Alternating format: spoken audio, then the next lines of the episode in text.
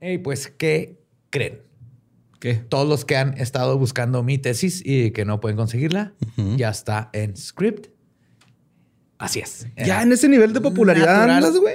No, ese nivel de inteligencia que no se me había ocurrido subirlo a Script, así de fácil. Ya habían varias copias de mi tesis, no lo Ok. había puesto a mi nombre, nomás buscan a Magia Caos, Badía, les va a salir y ahí pueden conseguir su tesis junto con cualquier otro estudio. autobuscaste? Tesis. Sí, obviamente. ¿Tú crees que no tiene una alerta ahí en- Yes. de, de- de búsqueda de cuando sale su nombre?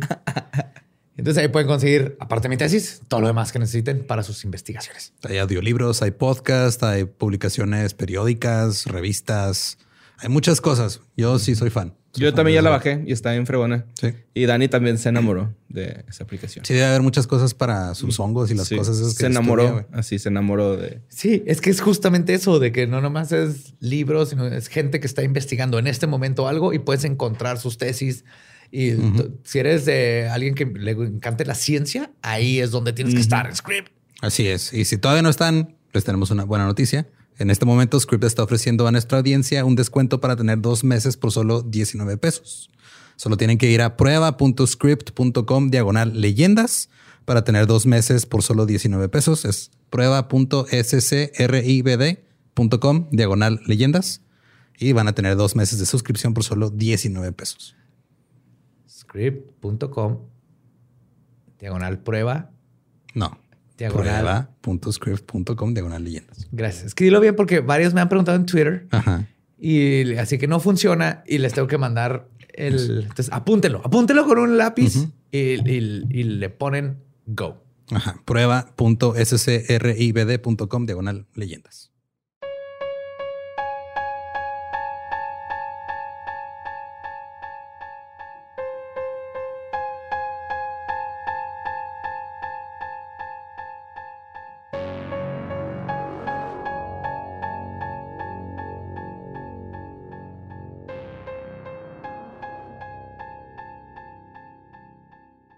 Escuchando Leyendas Legendarias, parte de Sonoro y All Things Comedy Network. Y a las personas que la semana pasada se desanimaron un poco porque movimos las fechas, ya les tenemos nuevas fechas. Eh, vamos a estar el 18 de febrero en Pachuca y el 19 en Puebla. Si ya tenían boletos, se van a respetar. Todavía quedan boletos si no han comprado. Están en nuestras redes los, los links y todos los vamos a poner también para que los compren. Aquí también van a estar en la descripción del video. Quedan Ya. bien poquitos. Sí, y también este recordarles que va a haber segunda función en, en Guadalajara el 25 de febrero también. Y lo más chido es que Esto estamos es lo más chido. nueva fecha, sábado 26 de febrero en el ¿en Pepsi dónde? Center. Uf. Pepsi, Center allá Center. en la Ciudad de México. El- allá nos vemos. El estadio que fundó Michael Jackson. Le costó la cara, güey.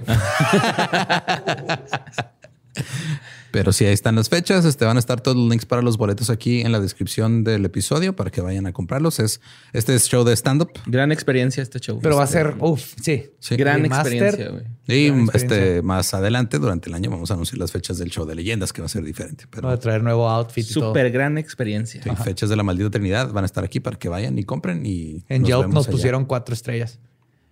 Sí, pero la neta ahí sí fui yo, güey. O sea, había muchas de una estrella y las borré, les marqué a las personas así que las borraran, güey, los amenacé y todo. Qué bueno. Sí, pero eran puras señoras católicas, güey. Yes. Y pues, este, nomás ese era el único anuncio que tenemos que dar ahorita y decirles que gracias. Hoy tenemos invitado. Esperamos que disfruten este episodio. Oh, yes.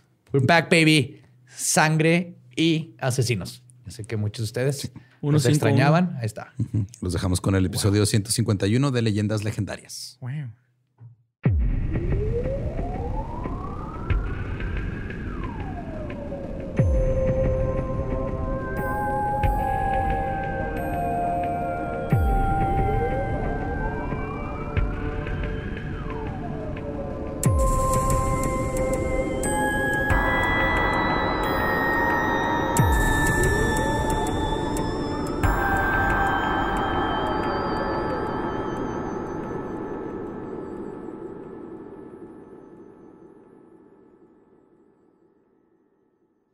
Bienvenidos a Leyendas Legendarias, el podcast en donde cada semana yo, José Antonio Badía, le contaré a Eduardo Espinosa y a Mario Capistán casos de crimen real, fenómenos paranormales o eventos históricos tan peculiares, notorios y fantásticos que se ganaron el título de leyendas legendarias. Uh, uh, uh. Otro miércolesito, macabrosito.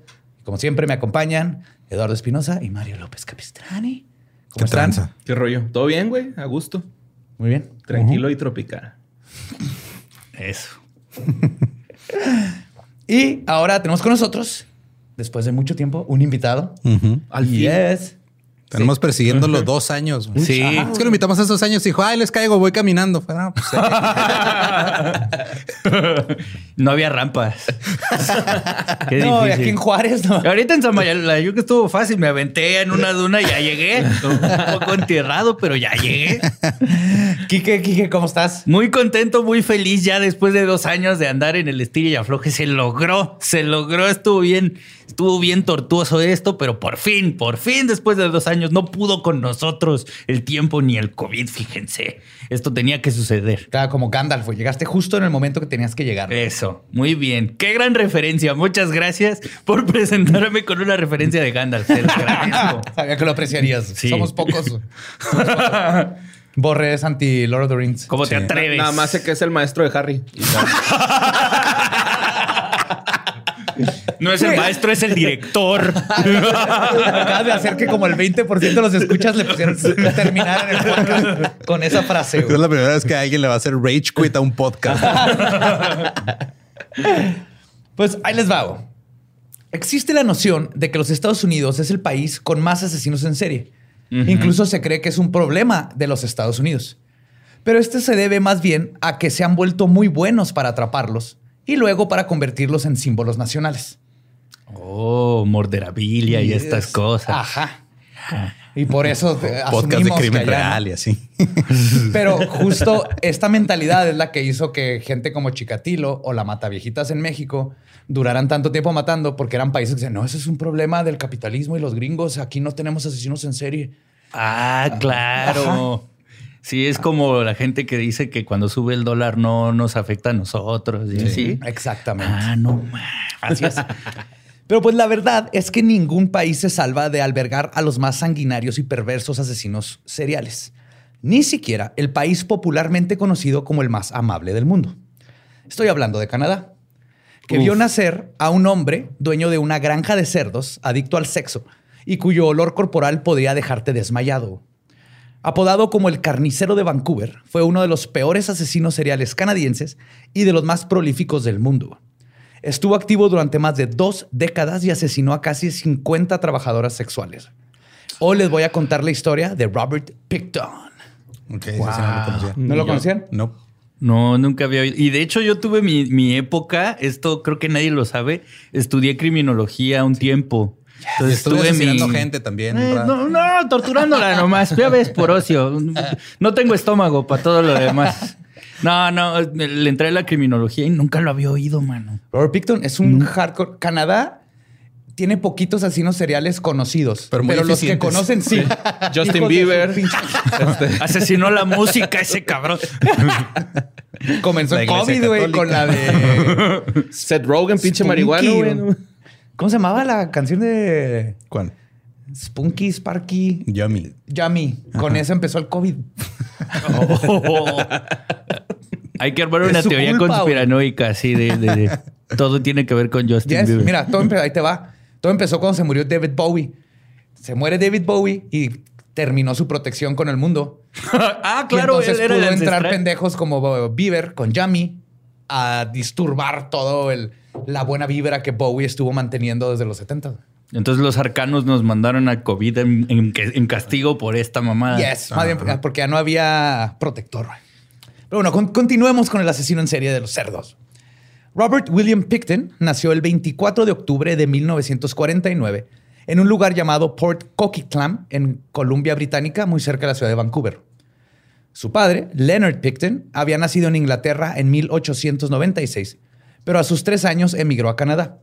Era descrito como un flojo sin habilidades y nadie esperaba que lograra hacer algo con su vida.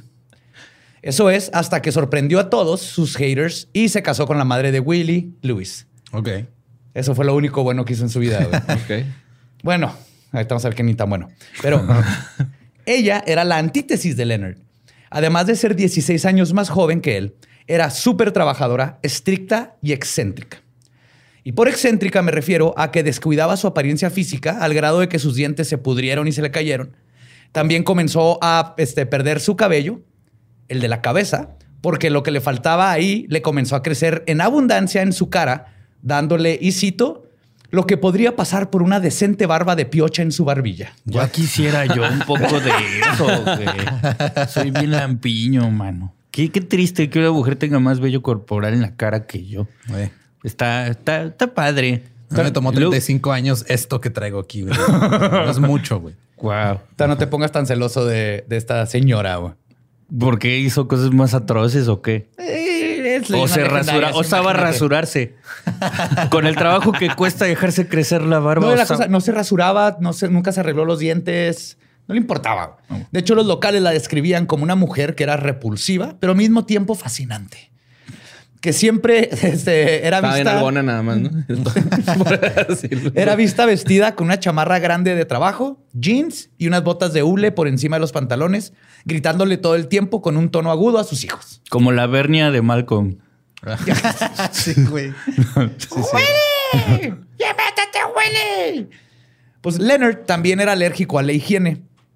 De igual manera, siempre traía el mismo par de botas de hule puestas y la misma camisa vieja, güey. Con la diferencia de que él era alto y delgado, mientras que su esposa era chaparrita y gordita. Robert era el hijo de en medio. Sus hermanos eran Linda y una, era una chica completamente normal. Y su hermano menor David, un chico La que de la familia. Un chico que también resultaría ser, como quien dice la gente, una fichita con problemas con la ley. La madre, Louise, era la que tenía las riendas no solo de la familia, sino que de la granja y de todos los asuntos económicos. Era demandante consigo misma y con sus hijos, pues siempre les enseñó que el negocio familiar era lo más importante. Así que desde chicos los obligó a trabajar largas jornadas laborales, dándoles de comer a los más de 200 cerdos y cuidando a los otros animales. Los chicos Picton tenían que trabajar incluso si tenían que ausentarse de la escuela. Te ves bien contento. Es como tu sueño, ¿verdad? Trabajar en una granja. No, de- es que se, se, se apellida Pic- Picton. Se escucha como Picton. Ajá, pero es Picton. Ajá, sí, pero de risa es. Bienvenido al podcast. Como si se me la cerda, ¿no? Ah, sí, güey. Es que Borre de repente tiene momentos de lucidez, güey. Ya. Yo, yo vi a, a su cerebro utilizar el 45%. Así. ¡Ah, ya me Se le cansé! prendieron los LEDs abajo de la barbilla que trae uh, cuando usa hasta allá. Yo, yo vi esbozar una sonrisa de viene algo muy ingenioso. Picton. Jeje. Por eso no lo dije nada más. No pensé. güey. Es que yo sí me caigo chido, güey. Otra cosa característica de la familia Picton es que nunca se les inculcó los hábitos de la higiene básica. Los animales eran permitidos entrar y salir de la casa cuando quisieran. Estamos hablando de los niños. De todos. Vivían en un cuchitril. Literal. Literal. Los cerdos tenían una mansión de cinco pisos. Donde vivían con una familia de cinco. una casa de paja, una de madera y una de ladrillo.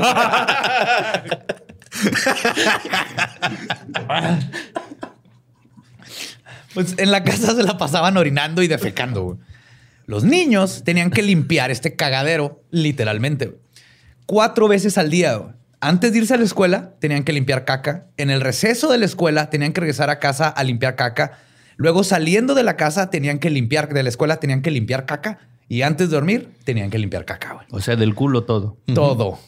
Esta rutina los dejó crónicamente apestosos. y Luis solo le permitía a sus hijos bañarse máximo una vez a la semana. güey. Entonces los mandaba a la escuela con la ropa sucia del día y apestando a abono, caca y cerdo. güey. Como era de esperarse, el pequeño Willy Picton lo molestaron mucho en la escuela y le apodaron Stinky Piggy No. o el cerdito apestoso. Ahorita es neta, no- triste. no, es que no está nada, o sea, no- ni siquiera está ingenioso ese apodo. Stinky Piggy es como la hermanastra de Miss Piggy. Es la que nadie quiso. La que adicta a la heroína, güey. Vive, en, la- vive en la- en los pasillos que no ves de Sesame Street, güey. En los callejones esos que no salen, güey. Yo, ese era mi destino. Sí, es la que snifa con Gonzo, güey. La que le vende crack a... ¿Cómo se llama el del bote de basura? A Oscar. Pues en contraste de los dos hombrecitos Picton, Linda, la menor, no sufrió tanto de esta hedionda realidad. Su madre la inscribió en la escuela de los domingos o Sunday School, pues, cuando son escuelas como de la iglesia. Y era común que le comprara vestidos y la dejara ir a fiestas con sus amiguitos. Eventualmente, de hecho, la mandaron a vivir con unos familiares en Vancouver porque una granja, y cito, no es un lugar para señoritas. Oh.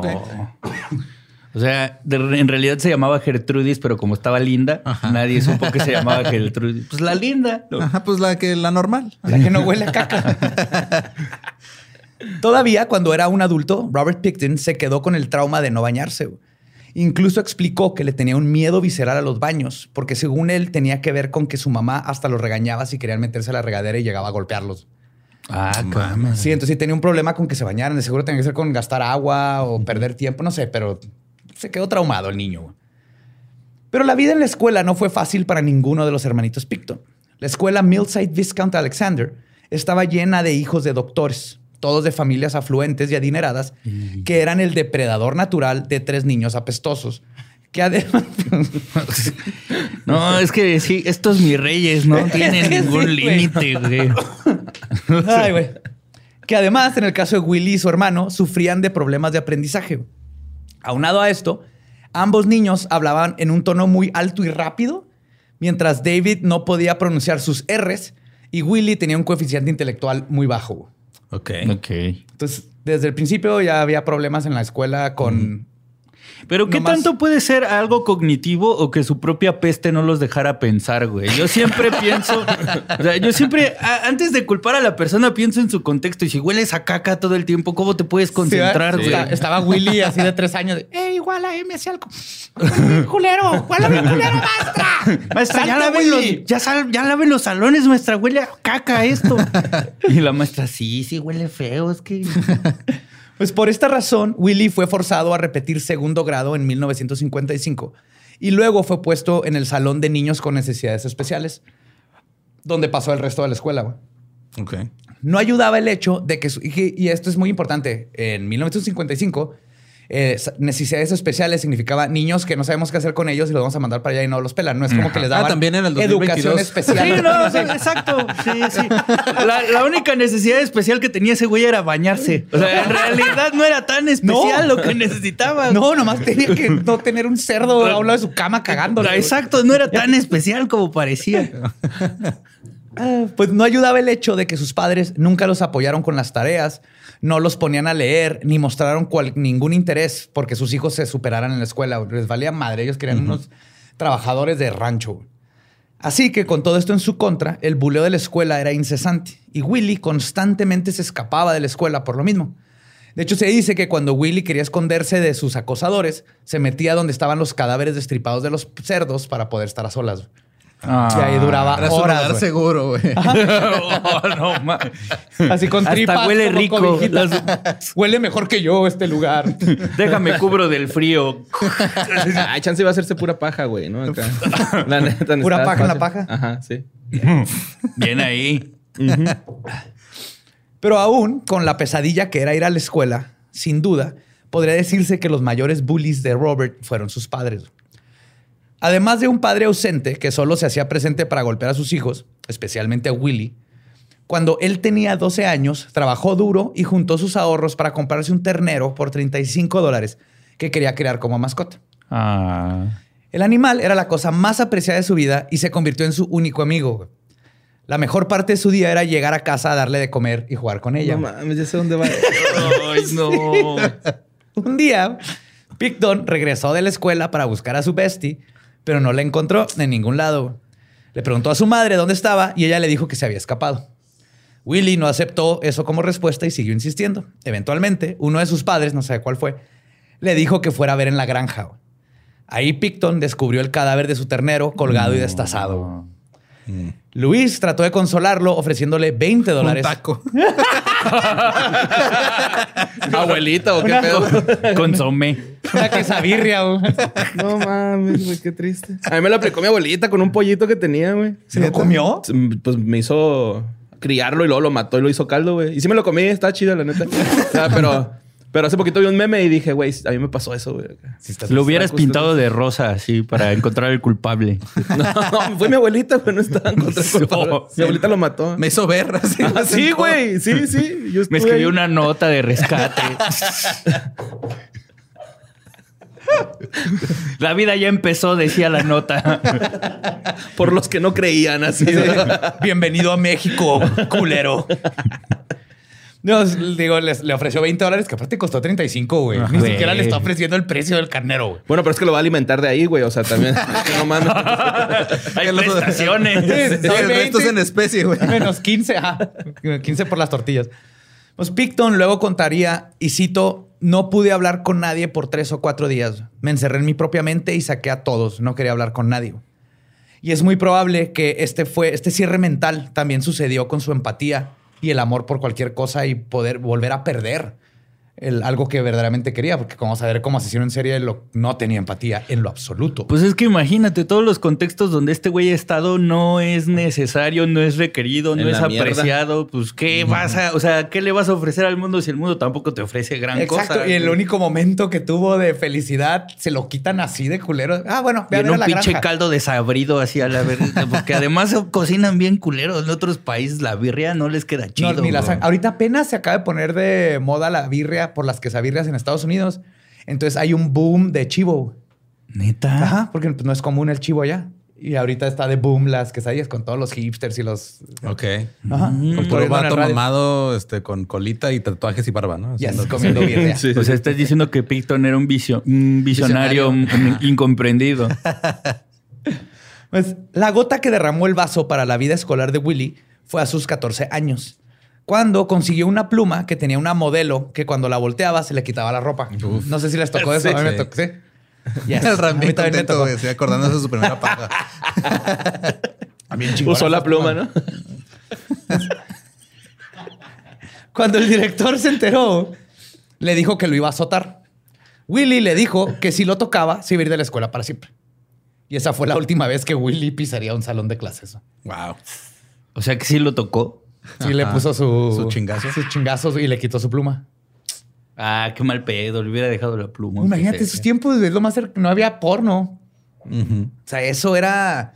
Con eso podías este, darles pensamiento de masturbación a toda una escuela entera. güey. Podías cobrar así por ver la pluma. Sí.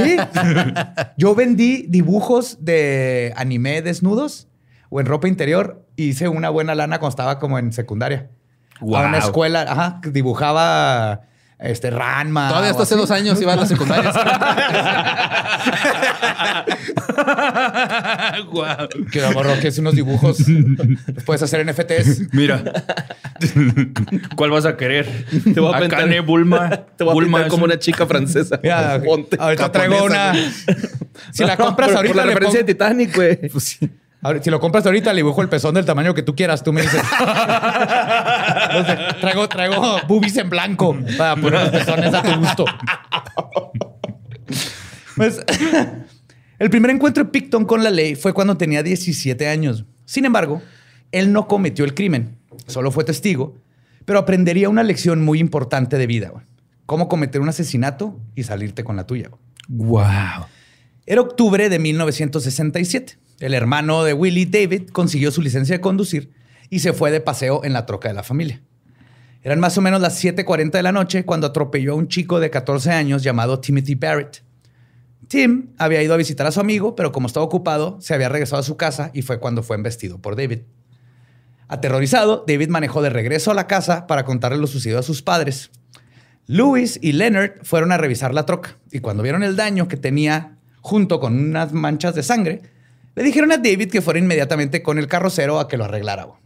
ok. Mientras David hacía eso, Louis fue a buscar a Tim. Cuando lo encontró tirado a un lado de la carretera, lo arrastró 10 metros hacia una zanja y luego lo rodeó, lo rodó hacia adentro, donde lo dejó ahí sumergido en el lodo. Ok. En lo que Luis estaba escondiendo un homicidio imprudencial, David estaba con el mecánico diciéndole que un tronco le había caído a su troca. Sí, me dejó todo sangrado aquí. Era de ¿Sabían que los maple. árboles sangran? Es el tronco de sangre. Era un ent. Ándale, pinche borre. Vamos a hacer todas las Sí ent- analogías Sí de. lo entendí, güey, de la sí sí, pero sí. lo vamos a seguir haciendo. Estás. El, me- el mecánico vio una hendidura en forma de cuenco en la defensa y el cofre, y el foco direccional había sido arrancado. Y sospechó que un pedazo de madera no había causado el daño. Aún así, accedió a sacar el golpe y reemplazar el foco, pero dijo que no iba a pintar el, este, lo que falta de pintura. Que a nadie le importó porque todos los carros, de estos- imagínate, no se bañaban, sus carros estaban hechos mierda. Entonces no, no se veía diferente. Camaleones. Pero en lo que el mecánico hacía su trabajo, la familia de Tim ya estaba buscándolo. Aproximadamente a las 11 de la noche, su padre marcó a la casa de su amigo y se enteró que Tim se había ido horas antes a casa. El señor Barrett llamó a la policía y rápidamente se formó una comitiva de búsqueda. Al poco tiempo encontraron uno de los zapatos de Tim en la carretera y fue su mismo padre quien se acercó a la zanja y descubrió el cuerpo de su hijo. Al día siguiente, el mecánico estaba viendo las noticias y en cuanto se enteró del caso, sumó uno más uno y le habló a la policía para contarles que acaba de reparar la troca de los Pictons y que tenía sangre y que tenía una bolladura y todo eso. Con esto, la policía consiguió una orden de cateo y no tardaron en encontrar que la pintura de la troca era idéntica a los pedazos de pintura encontrados en el cuerpo de Tim. Por si fuera poco, todo lo que pasó en esta tragedia, el reporte de forense mostró que Tim tenía fractura de cráneo, la pelvis dislocada y agua y lodo en los pulmones. Lo que significa Que que, el pobre adolescente vivo. murió ahogado, güey, No y no por el golpe de la camioneta, güey. Lo que no se sabe es si cuando Luis lo arrastró se dio cuenta de esto o no, güey. Pero de todas maneras, si le hubieran hablado a la policía, hubiera sobrevivido No muy mames. probablemente el team. Un saludo a Jonás Fierro. Un saludo a mi Johnny. Mira qué suerte que no te encontraste una canadiense ahí y te aventó en una zanja, manis. Pues David Picton fue puesto en libertad condicional, güey. Y como castigo, le quitaron su licencia de manejo hasta que cumpliera los 21. Sí, manotazo. Canadiense malo. Perdón. Así. Sí, Te vas a disculpar, ¿eh? Perdón por no poner semáforos en... Fue nuestra culpa. Este, discúlpanos que se atravesó ahí un niño. Ve pídele perdón a la familia, por favor. Toma, llévales miel de maple. Pues ningún otro miembro de los Picton fue acusado de absolutamente nada. No. Y entonces... Así que después de este traumático evento, Robert Picton dejó su rol de aprendiz de carnicero para trabajar de tiempo completo en la granja. Sus responsabilidades se hicieron más grandes. Pasó de limpiar la caca de la granja a comprar cerdos y sacrificarlos. Como podrán imaginarse, Robert Picton siempre fue un marginado social, sin amigos, maloliente y trabajando jornadas laborales muy largas. Fue a, inicio- a inicios de la década de 1970 que comenzó a frecuentar un barrio llamado Low Track, que está al este de Vancouver, que muchas fuentes también lo llaman el barrio Downtown East Side. Ok. Ok. Entonces, este lugar abunda con trabajo sexual e incluso Downtown East Side es conocido en todo el mundo por su alta tasa de VIH. Ok. De hecho, un censo de finales del siglo XX estimó que una cuarta parte de los adictos y el 80% de las prostitutas habían dado positivo al virus de inmunodeficiencia humana aquí nada más en este distrito. Ay, güey. O sea, casi todos, sí. Sí, imagínate en un lugar que en la policía se daba las vueltas, pero no se metía con nadie. Sí. No había educación sexual, obviamente. The Peace Tide era. Eso. Saludos a la banda de Vancouver. Y pues era un lugar perfecto para los parillas sociales, parillas sociales, perdón, y Willy se sintió en casa. Y aquí vale la pena aclarar una cosa. A pesar de su apariencia, Robert Picton tenía bastante dinero. La verdad es que su granja de cerdos era un negocio increíblemente rentable y Willy era prácticamente su propio jefe. Es por eso que Willy comenzó a hacer amigos y algunas relaciones de la única manera que podía, a través del dinero. Ahí conoció a un chorro de prostitutas que las contrataba y les daba regalos. Era el vato que siempre le pichaba la ronda a todo el bar. Y así es como gente empezó a llevarse con él, a pesar de que todo el mundo siempre hablaba mierda de Robert Picton, porque nunca fue una buena persona. O sea, él siempre ponía las de los enanos en las pedas. Sí. Malacopeaba. y nadie le, decía nada, nadie le decía nada porque pichaba los shots. Ah, qué mal. Hay muchos Pictons en el mundo, amigo. Demasiado. en, en todos los niveles, ¿eh? De, de lo que es un Picton. Sí. Eso es lo que da miedo. Pues las trabajadoras del lugar lo conocían como un buen tipo y realmente trabajador. Su lugar favorito fue el Astoria Hotel, donde los hombres lo trataban como un igual y las mujeres hacían fila para hacerle favores sexuales porque pagaba más de lo que pedían.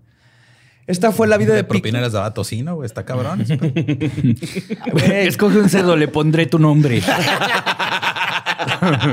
De propina le pondré tu nombre. Güey, además, me encantó el de lo trataban como un igual, como si eso fuera un premio, güey. O sea, es como, mira, te voy a tratar como otra persona. ¿Qué te parece apestoso? Chale. No te lo mereces nomás porque tienes dinero, ¿eh? Sí, me imagino a las canadienses, a lo que te huela. Ew. No, o sea, es como. Es- Esta fue la vida de Picton en sus 20 Hasta cierto punto, su felicidad era superficial y estaba construida a base de dinero, pero podría decirse que no sufría. Él describe que pues, él se la pasó bien. Se la pasó chido. Los problemas regresaron el año de 1978 con dos tragedias que llegaron juntas. En enero, el padre de Robert murió y poco después su madre padeció de cáncer terminal. La muerte del padre en realidad le valía madre. Pero la verdad es que Picton tenía una relación estrecha con Luis, lo que llamamos en leyendas el amor a la Ed Gein. Ujú. Entonces era este amor-odio, es como los niños... Una simbiosis hacia la madre muy ruda. Exacto, porque la madre ruda lo crea este problema con los niños de quiero que la, la odio, pero quiero que me ame. Sí, pues la- las relaciones paradójicas son típicas en, en- en historias donde hay asesinos seriales. El de eh, te, te pego, pero por tu bien.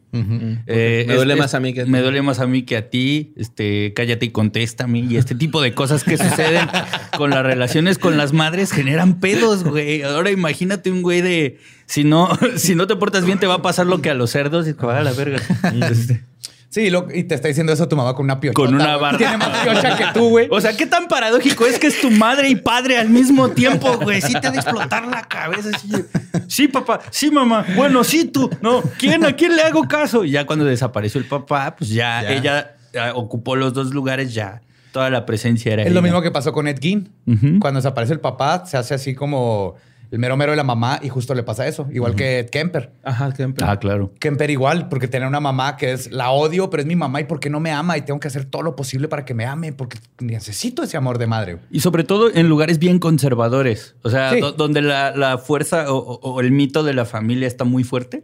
Eh, Los asesinos seriales que preocupan demasiado por la- tener la aprobación de las figuras parentales. Así es, y lo juntas eso con este, cosas igual de religiosas y todo. El, el sexo es malo, la masturbación es mala. Entonces, entonces creas un rompimiento de psique increíble. en Los y pobres ese niños. güey además era independiente, o sea, era su propio jefe. Él hacía y deshacía, entonces es bien fácil en su cabeza ocupar el lugar del papá que se fue. Entonces ahí está ya todo puesto para un Hiroshima serial bien padrísimo. Y va- vaya que va a estar padrísimo. famosos. Ahorita venimos, güey. Creo que en este episodio no necesitamos. A refumar, güey. Conversaciones con Kike. pues, aunque era una mujer dura y fría, él era cercano a ella. La cuidó, la alimentó, le cambiaba la ropa e hizo todo por ella hasta que murió en tan solo cuatro meses. Ay, güey. La diagnosticaron después del papá, o sea, se murió el papá y a los cuatro meses la mamá. Es que se mueren de a tres. Se murió el papá, la mamá y el cerdito Rainbow. que ya sabemos por qué se llamaba Rainbow. Sí. Pues las dos muertes fueron tristes, pero los tres hijos Picton sacaron de ahí una buena herencia. La granja quedó a manos de Robert, David y Linda, pero ni David ni Linda querían seguir siendo granjeros el resto de sus vidas. David les compró su parte de la granja y se encargó de todo el negocio. También, por alguna razón, decidió no vivir en la casa familiar y se mudó a un remolque estacionado en la misma granja, en un terreno muy grande. Y esta fue una nueva etapa para Picton, una segunda adultez. Era la primera vez sin mamá. Uf. Ahora, sin ningún tipo de supervisión, decidió alejarse, eh, perdón, dejarse llevar por la perdición. Así como Jesse Pickman, Robert Picton organizó unas pedotas épicas en las cuales invitaba a todo tipo de personas. Que por todo tipo de, personas me refiero a las que se asociaban con él en esos lugares donde él se juntaba. Ya. Pero el futuro asesino serial no tuvo relaciones significativas con estos invitados, quienes solamente iban a casa de Picton por alcohol y drogas gratis. Era el spot. Ajá. Claro. Ya después aventaron los tenis allá afuera del cable, de ahí ven. Las manitas de cerdo. Amarraban los tenis en la colita del cerdo. Menudo los domingos, ¿no? De cartelitos, sí, a huevo. Picton estaba acostumbrado a que la amistad, las relaciones y el sexo fueran una transacción. En sus fiestas intentó ligar con muchas mujeres, pero nunca estaban interesadas en él, por lo que siguió frecuentando Low Track para contratar prostitutas. El dinero le daba a Picton cierto poder hacia las personas, sobre todo hacia las mujeres con las que tenía sexo. Eso, aunado a una educación sexual y sentimental nula, provocó que Picton se tornara más violento en cuanto a su sexualidad.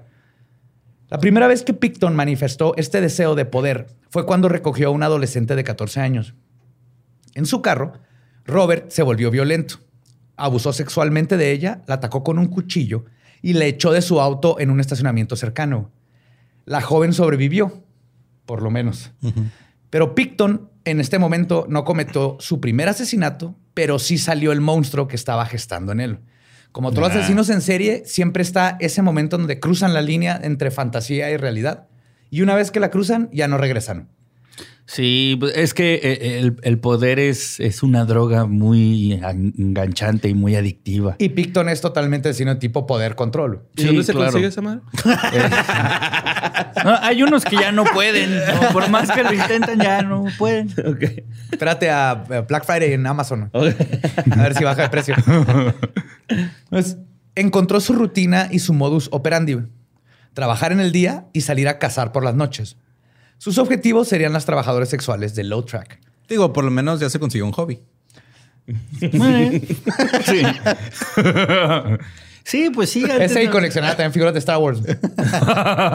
Nunca las sacaba de su.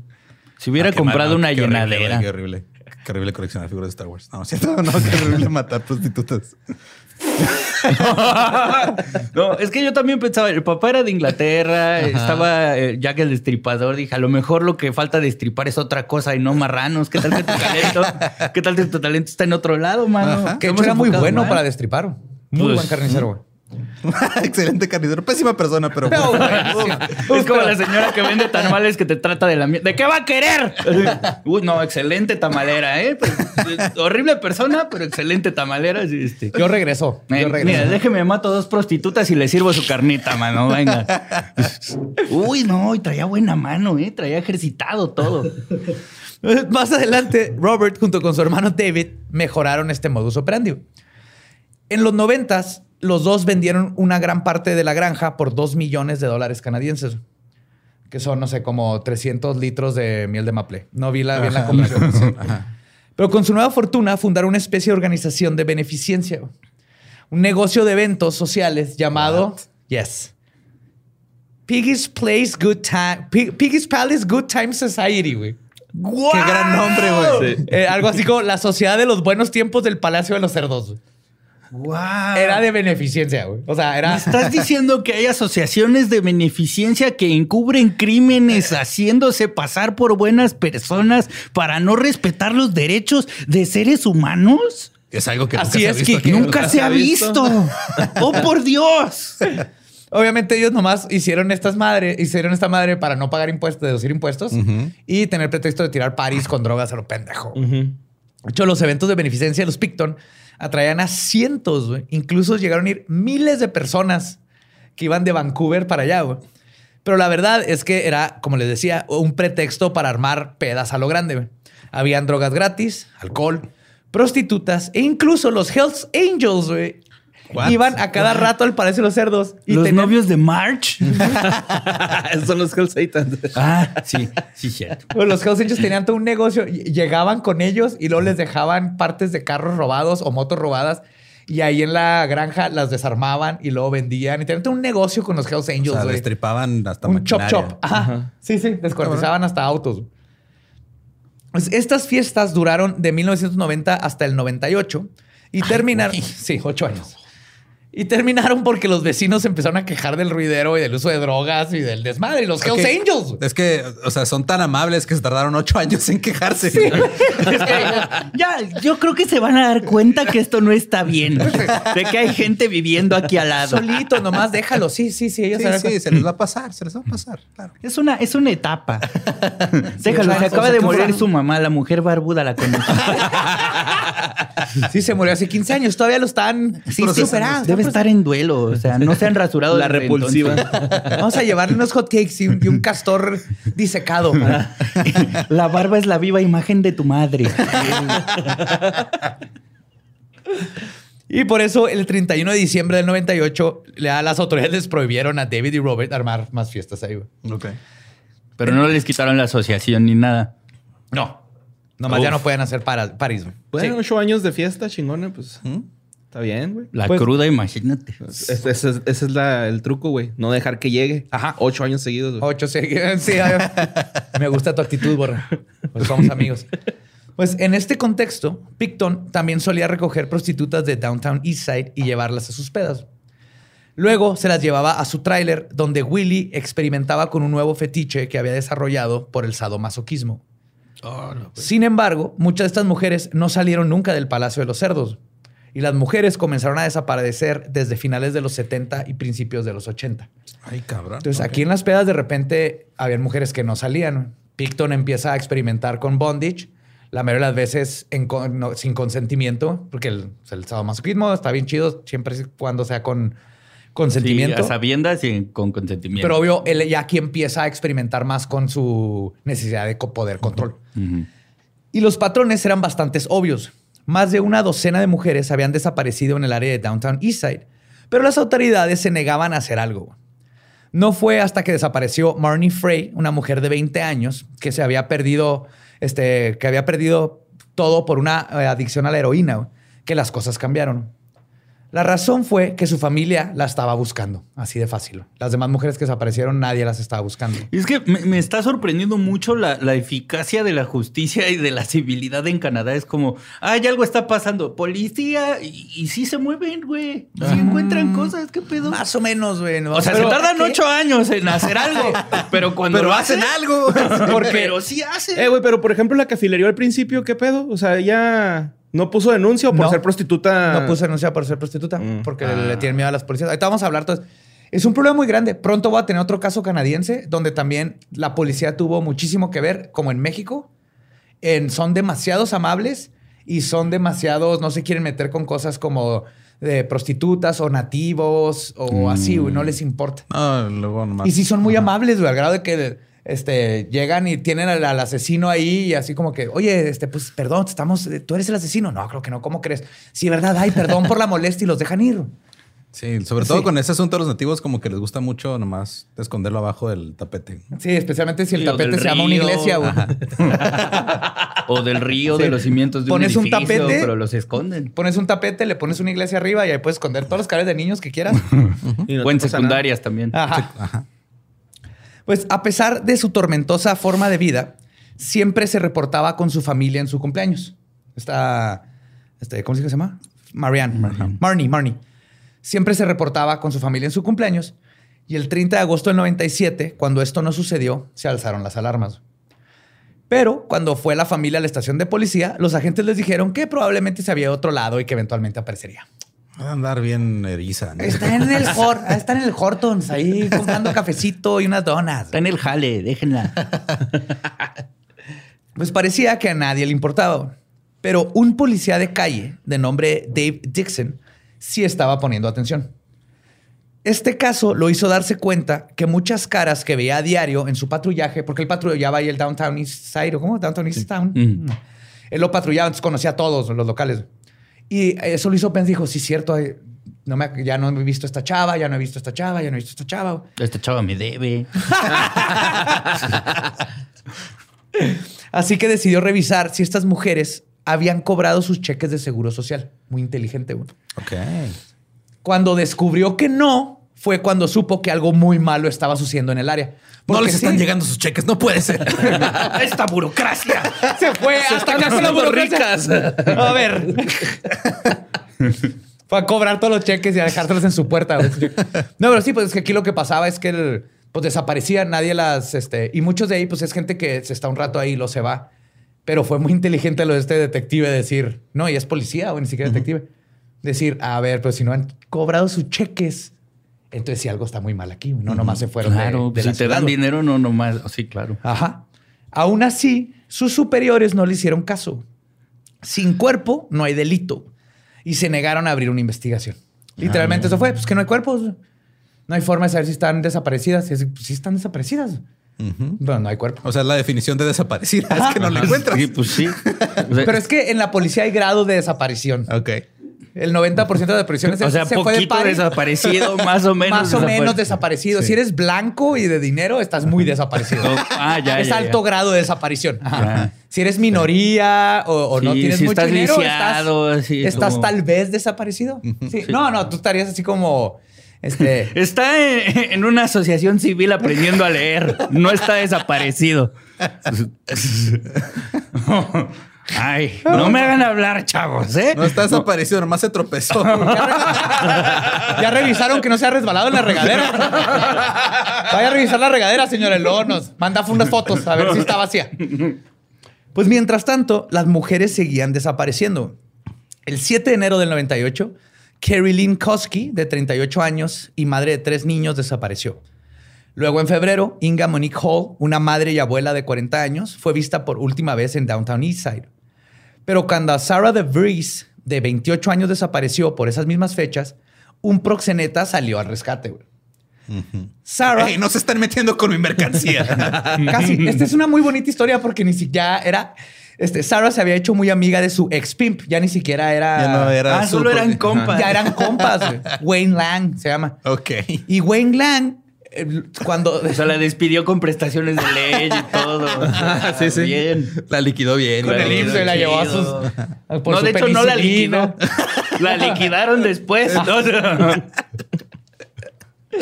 Pues Wayne Lang, este, cuando desapareció, se dio a la tarea de encontrarla. De volada dijo: No mames, o sea, yo la conozco y debería de estar. Bien chambeadora ella, muy cumplida. Algo está pasando. Wayne Lang se dio a la tarea de investigar e incluso instaló una línea directa de información para obtener información sobre Sarah de Vries. Y empezó a poner letreritos en todos lados y él pagó una línea extra para estar recibiendo llamadas de, Ok. Wow. de gente que supiera algo. Pero pasaron meses con nada más que llamadas de broma y avistamientos falsos. Ah, pinches culos. Sí, no mames. sí. Pero un día recibí una llamada de un hombre que se identificó como Bill Hiscox. Bill le dijo a Lang que la policía necesitaba investigar a un criador de cerdos local llamado Willie Picton. Ok. Según Bill, una amiga suya ah, este, había- trabajaba en la granja y era amiga de Picton. Y ella le había dicho a Bill que había visto, y cito, cosas extrañas mientras limpiaba, prendas de vestir de mujer e identificaciones de mujer, y que parte de la ropa estaba manchada con sangre. Creo que no es de los cerdos esto. eh. No creo que le quede. Pero los tiene a todos vestidos. Era como cubría la... Sí. Cuando le preguntó a Willy sobre los artículos, él simplemente le había dicho que se deshiciera de ellos. O sea, ni le, le explicó. Sí. Ah, Ah, sí, tíralos. No hay pedo. Según Bill, esta amiga llamada Lisa Yelts le dijo que pensaba que la granja era donde todas esas mujeres desaparecidas habían sido llevadas. Bill le dijo que necesitaba llamar a la policía o que él lo haría, pero ella se negó. Así que Bill no llamó a la policía tampoco, Llamó a pero hizo la siguiente mejor cosa que fue comunicarse con Wayne. Sí, ¿sabes qué? No le voy a hablar a la policía. Le voy a hablar a un, un proxeneta. él, él debe saber qué hacer. Yes. claro. Sí, güey. Y aparte se, se llama Wayne. Es como un Batman. güey. Sí.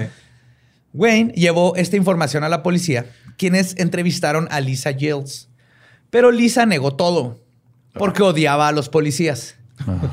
Sí, trabajo con cerdos, pero ustedes se maman. Y, cito, güey.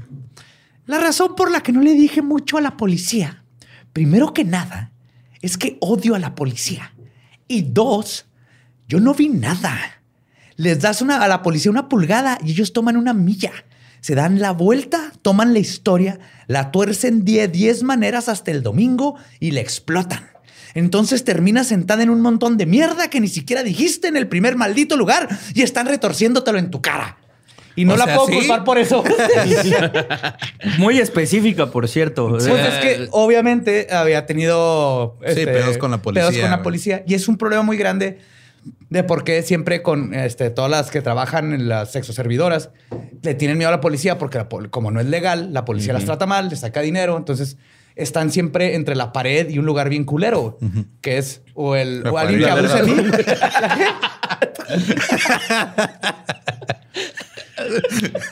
sí, güey. Está culero, güey. Sí. Pues sin la declaración de Lisa, la policía no pudo obtener una orden judicial sin la cual cualquiera, este, sin la cual cualquier prueba obtenida sería inadmisible. Güey. Y de nuevo, la policía pudo ignorar, ignorar el problema de Picton y pudo seguir haciendo de las suyas, porque neta no les importaba. La racha asesina de Robert Picton duró de entre 1970 y algo y el 2001. Ay, cabrón. Chis. Y pasaron muchos años para que las autoridades comenzaran a ver que algo malo estaba pasando. Es que también, o sea, si están, eh, están desapareciendo de un lugar tan marginado, güey, donde tienes pinches altos, o el 80% de la gente, ¿cuántos tenían? 80% de, las, de las sexoservidoras tenían. Si no mames, güey, pues para ellos, eh, o sea, quieras o no, pues la negligencia es, ah, mira, se murió, o, ya no sabemos dónde está y Era una un vacuna. problema menos para mí, güey. Pero ahorita vamos a ver ah, que no. Cuando, están tan rezagados a la. cuando llegan 20 cabrones a decirte, oye, hay un güey que cría cerdos, que de por sí es de desconfiar. Ajá. Cría cerdos y ahí tiene pantaletas llenas de sangre y, y esposas. Ah, el picto, no, ese güey es buen pedo, güey. Está raro, güey, pero picha la peda. Parisero. Gran carnicero, güey. Unos jamones bien rebanaditos, ¿eh? Bien. chuletas de cerdo, pero uy. Pues desde el principio empezaron a sospechar que era un asesino serial, pero no había escena de crimen ni evidencia. Solo denuncias de desapariciones que se apilaron una encima de la otra. La policía e investigadora Anne Drennan habló a la prensa sobre el caso que tenían en sus manos. Les dijo, y cito, es muy frustrante. Es uno de los casos más difíciles que hemos trabajado por la falta de evidencia clara. Y es aquí donde sale a, a relucir, una vez más, la indiferencia inicial de las autoridades. Robert Picton eligió a puras trabajadoras sexuales, muchas de ellas adictas a la cocaína y heroína, portadoras de VIH o hepatitis, además de que la mayoría eran mujeres nativas americanas y negras. Y, o sea, lo marginal. Bueno, nativas Ajá. canadienses que ya se llaman los First Nation, ¿no? Las primeras naciones. Y se trata de un sector poblacional ignorado históricamente por las autoridades. Y la, además, las víctimas tienen entre 19 y 46 años de edad. Había unas todavía menores de edad que No, desaparecieron. Y los asesinatos de prostitutas, desafortunadamente, no era algo nuevo ni son cosa rara en el mundo. Desde antes de la ola asesina de Robert Picton, se había reportado desapariciones de sexo servidoras. De hecho, en una buena parte de los casos, ellas sí aparecían, pues resultaba que solo estaban en alguna instalación o re- de, de rehabilitación o se regresaban con la familia y así. Se habían ido de intercambio. Uf. Vengo de Essex. Uf. Allá sí te dan este, tarjeta de, Uy, ahí te dan de seguro, güey. hermana. Es que sí, güey, tan, tan fácil que es que fuera legal y, y tuvieras seguro y derechos y todo como cualquier otro pinche trabajo, güey. Sí, pues Sí, no, no me acuerdo en qué país del mundo, incluso a, a los y las exoservidoras, les, le- los hospitales les dan dosis de heroína para evitar Metadona. que estén. Ajá, Y dosis, sí. metadona. Para evitar que estén contagiándose En- de cosas. hace y- poquito, no recuerdo si fue en, fue en un país escandinavo. Este, una prostituta demandó y ganó el caso contra un John porque no le pagó, güey. Porque como cualquier otro negocio, no me pagó. Hay una Y transacción. le ganó, Ajá. sí, Sí, y ganó claro. porque tienen todos los derechos, igual que cualquier otra persona que está haciendo un trabajo. Es un trabajo. Pues sin em- este, aquí lo que pasa es que siempre las prostitutas han sido objetivos fáciles para los asesinos seriales. Y lo hemos visto en muchísimos casos que he platicado aquí en Leyes Legendarios. Y de hecho, justo donde pasó todo esto, pasa lo que se llama The Highway of Tears. Ah, que no, más, en- desde en el el- nombre ya está. Sí, la, la- la autopista de, la, de, las de las lágrimas. lágrimas, que Ajá. en el, en el extra les contaré más de ellos. Pero es una autopista que pasa por todo British Columbia, donde hay más de 80 desaparecidas y muertas que se conocen y nomás no se hace nada.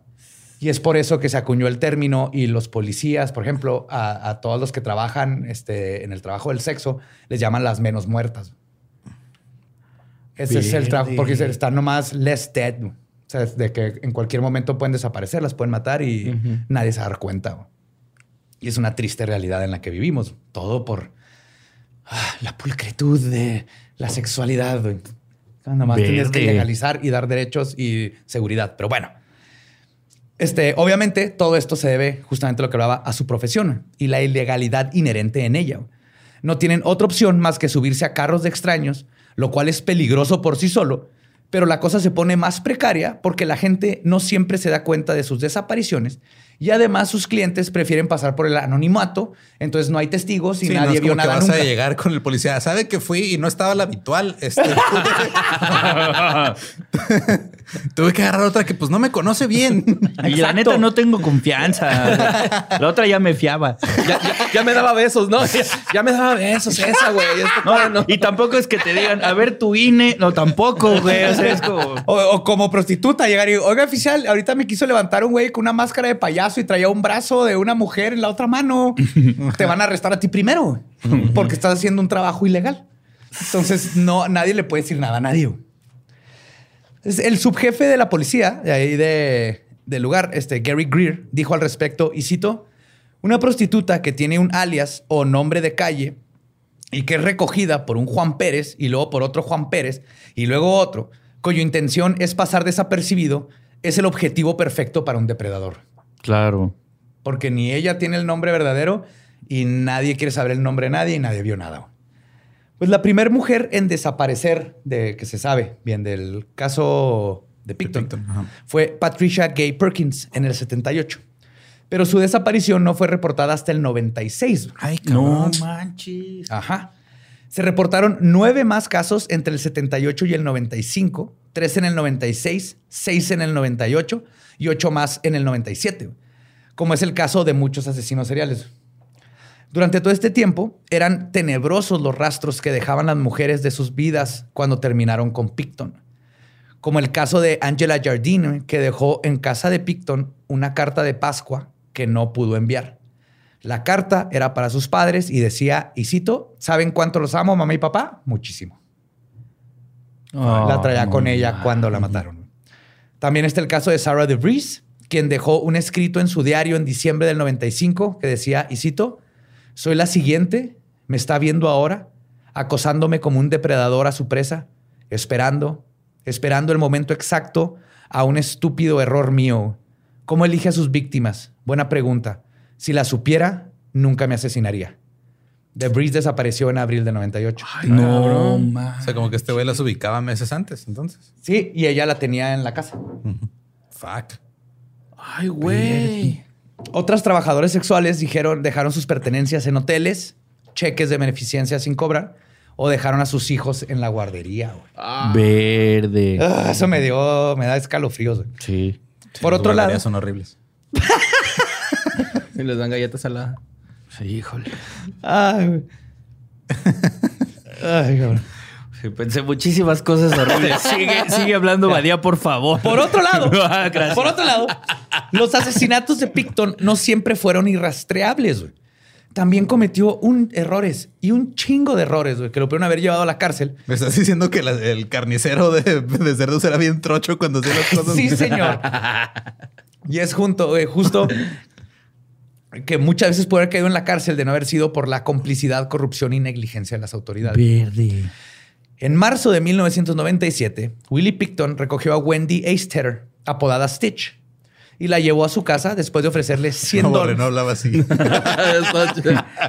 Es que te daba comezón después de estar con ella. La mamada está 10. Así ¿no?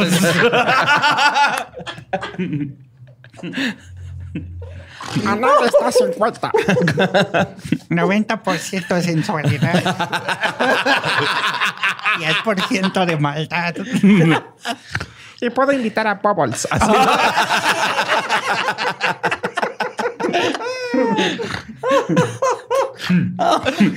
Mi amiga Scooby. ¿Quieres decirlo? ¿Quieres? Ah, güey. Pues Stitch fue a casa de Picton después de que él le ofreció 100 dólares por una hora de trabajo. Stitch sintió que algo estaba raro cuando vio un brasier en el asiento de la troca. Ok. Le preguntó de quién es ese brasier y dijo, ah, es de una amiga. Un momento, tú no tienes chichis. Pero es de ahí- ah. Luego entraron a la casa. No tengo seis, soy el hombre cerdo. Luego entraron a la casa y en la cocina había un cuchillo de carnicero en la mesa, manchado, viejo, que no le ayudó a su ansiedad de lo que estaba sintiendo desde el aura del vato, el brasier y luego el cuchillo. Pero cuando entró al cuarto y vio que lo único que había era una bolsa para dormir en el piso junto a un rollo de plástico transparente, güey. Wow. Stitch- ya era lo que. Stitch iba. dijo, fuck this, güey. Sí, o sea, y ahí va así como que, güey, esto está creepy, está creepy. Vio eso y dijo, no he visto Dexter porque tal no la hacen, pero yo sé lo que va a pasar aquí. para no alterar a Picton, le dijo que le iba a hablar a su novio para decirle que todo está bien. Dijo, "Eh, siempre hago esto, nomás le voy a avisar que estamos acá en la granja. Pero en lo que marcaba el número, llegó Picton por la espalda y le puso unas esposas en las muñecas. Se le, le amarró las dos manos. Pero Stitch comenzó a pelear por su vida. güey. Y en eso recordó el cuchillo de Chekhov en la cocina. Wow. Corrió a la mesa, tomó el arma, pero Picton le dio alcance con su propio cuchillo y la apuñaló. No. Dos veces en el abdomen y dos en las manos. Stitch, siendo una badass, güey, decidida que no iba a morir en una granja de cerdos, continuó peleando y logró apuñalar un par de veces a Picton. Y en, cont- en contra de todo pronóstico, salió corriendo, llegó a la carretera güey, y ahí pidió ayuda y una pareja de ancianos la recogió. y la llevaron al hospital donde la curaron y ahí pudo contarle su historia a la policía. güey. Irónicamente, güey, Picton llegó al mismo hospital, güey. Él manejó al mismo hospital para tratar sus apuñaladas.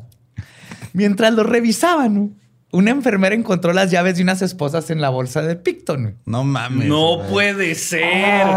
La enfermera, usando su sentido común, Ajá. porque acaban de tratar a una Ay, chava con es- porque todavía trae las esposas. La llevó con los oficiales que le tomaron su testimonio a Stitch y al probar las llaves quedaban perfectamente con las esposas. Sí, las la abren y luego, ah, sí quedaron, se las vuelven a poner y se van. Es que era una duda. no, más sí. ¿Cuál era la probabilidad, eh? Eh, eh. ¿Eh? ¿Eh? Y este debe haber sido el final de la historia, güey. Pero esta es leyenda legendaria. Los oficiales del hospital arrestaron a Picton por cargos de intento de asesinato, agresión a mano armada y confinamiento forzado. Sin embargo, el juez lo dejó ir bajo el argumento de que Wendy era una drogadicta y prostituta y por lo tanto no podía ser considerada como, y cito, una testigo competente. Fuck. ¿Qué? Y Picton salió libre porque se determinó que el ataque había sido en defensa personal. O sea, ¿Qué? Picton dijo, ella me atacó y yo me defendí. Y todos dijeron, ah, sí, pues a huevo que la prostituta drogadicta es la mala. Pues sí. No ma- O sea, todavía que Stitch intuyó que le iban a poner en playar muebles. o sea, usó su sentido arácnido y todo. Qué horrible. Se salvó y no hizo... Y por eso no confían en la policía, güey. O sea, ella, ella se salvó y lo declaró y de todas maneras le echaron la culpa. güey. Y la hicieron sentir como Y la metieron al bote. una drogadicta, ¿no? Eh, ¿No? No, pues lo bueno. Porque chambear. también dijo, no, yo no pongo cargos. Nuevos orificios. Nada, pendejo. ¿Qué?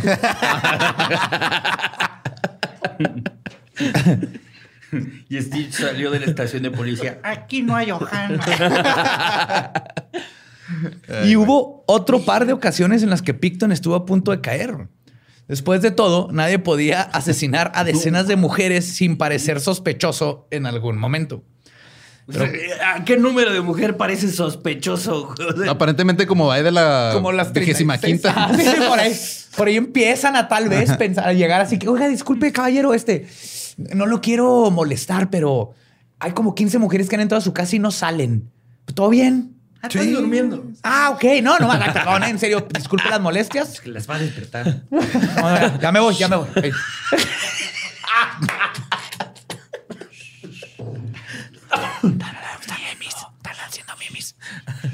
Donde me la despiertes, cabrón.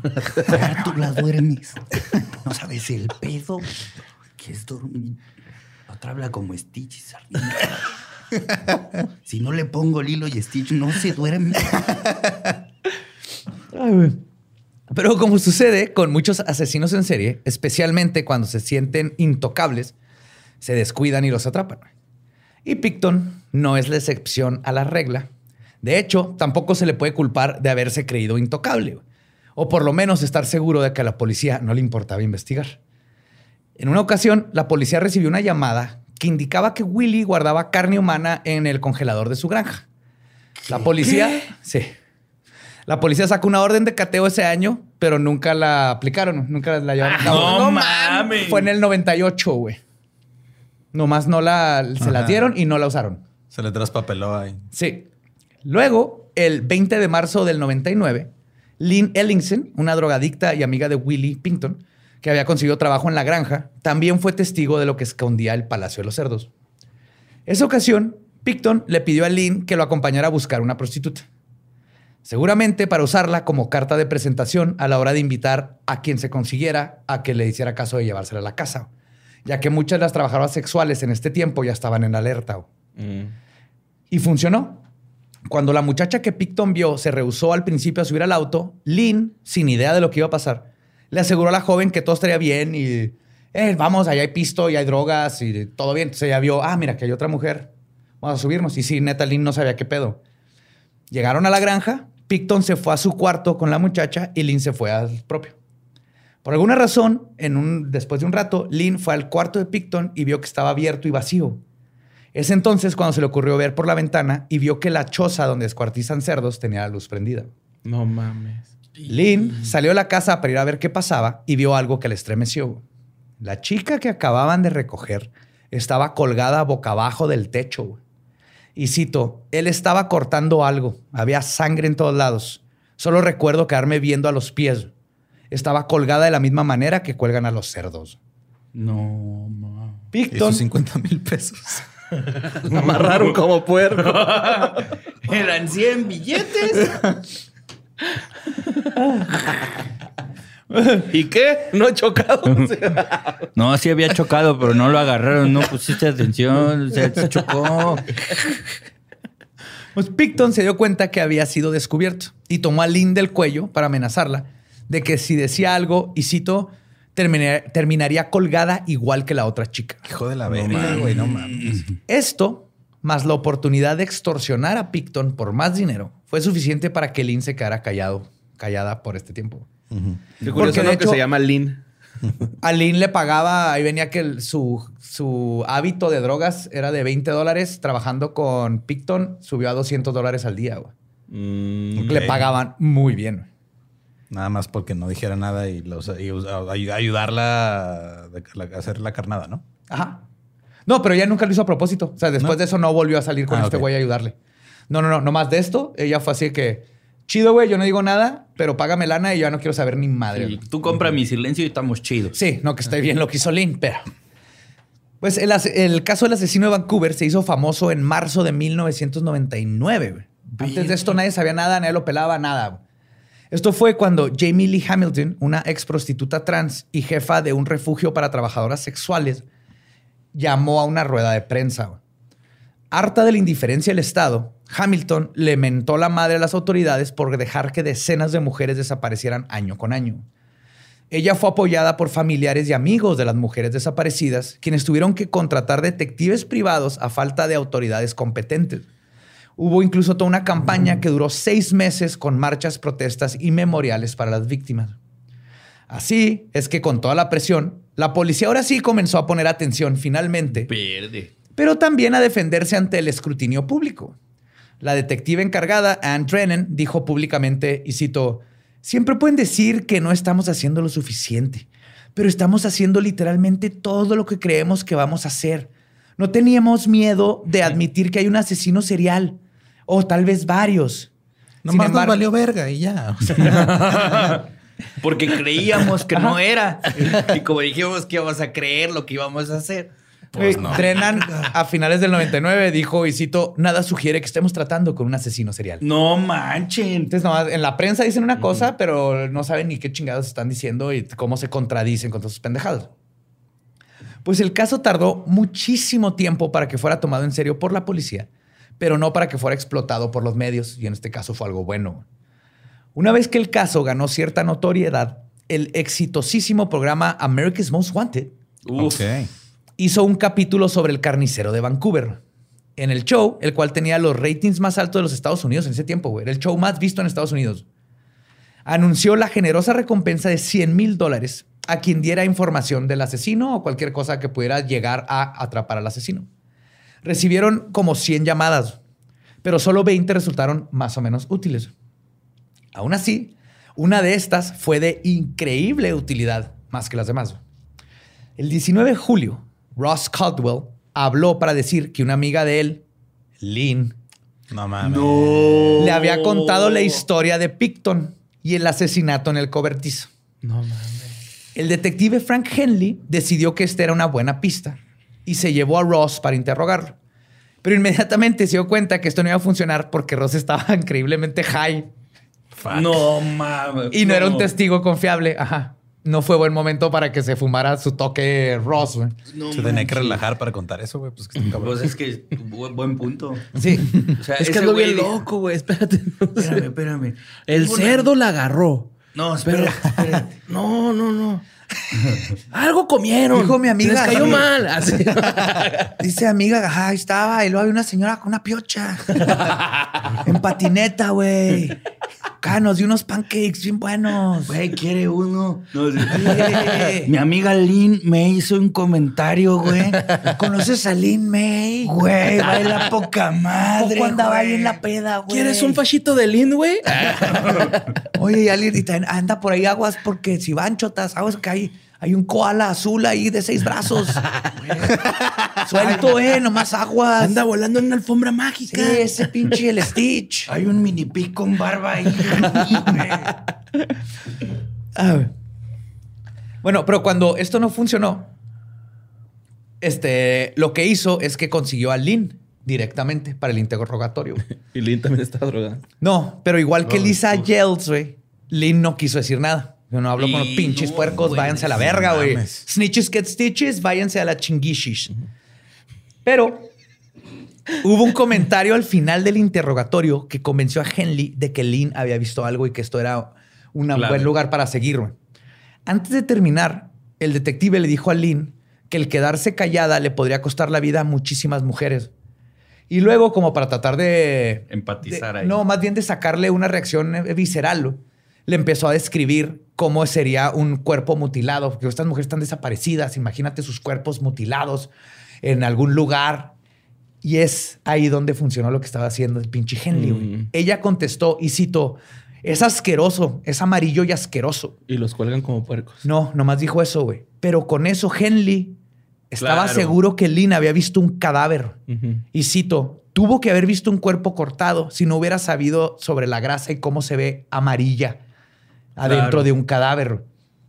Y con esta información y el instinto detective, un escuadrón comenzó a vigilar a Picton. Ya Henley logró convencer a gente de, ok, vamos a mantenernos siempre Sí, buscando. ahora sí, este ya, güey". ya pasaron 20 años. Ya tenemos que hacer algo. Como ¿Qué? dijo Berta, siempre alerta, bro. Ah. Y esperando, este, pues hicieron esto para esperando atraparlo por cualquier cosa güey. o ver si podían conseguir una orden de cateo con lo que vieran que estuviera haciendo mal. ya ver en qué la cagaba. Sí. Ya para, para agarrarlo. Pero después de semanas sin ver nada, toda la operación se derrumbó. Cuando una noche vieron a Picton recoger a una muchacha, güey. la subió a su troca. En ese momento, los detectives tenían dos opciones. Esperar a que Picton hiciera algo ilegal, probablemente perderlo cuando llegara a su casa, porque ellos no pueden entrar, y poner en peligro la vida de una mujer, o intervenir ahí mismo y echar a perder semanas de estarlo vigilando No mames. por suerte hicieron lo correcto. Detuvieron el auto de Picton, pero descubrieron que su acompañante no era una trabajadora sexual. Era la hija de 13 años de su amiga Gina y solo la estaba recogiendo para llevarla con su madre. Pero con esto la operación se acabó y la policía regresó a casa con ceros porque Picton ya supo que lo estaban siguiendo y lo estaban observando. Pero la neta fue good call de la policía en decir, fuck it, no nos podemos arriesgar a que esta mujer vaya a desaparecer. Sí, a que la maten.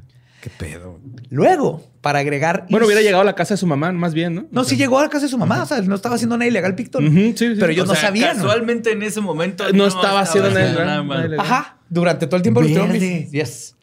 Ah, ya estaba Ruquillo, ¿no? ¿Picton? Ajá. Pues ni tan ruco, güey.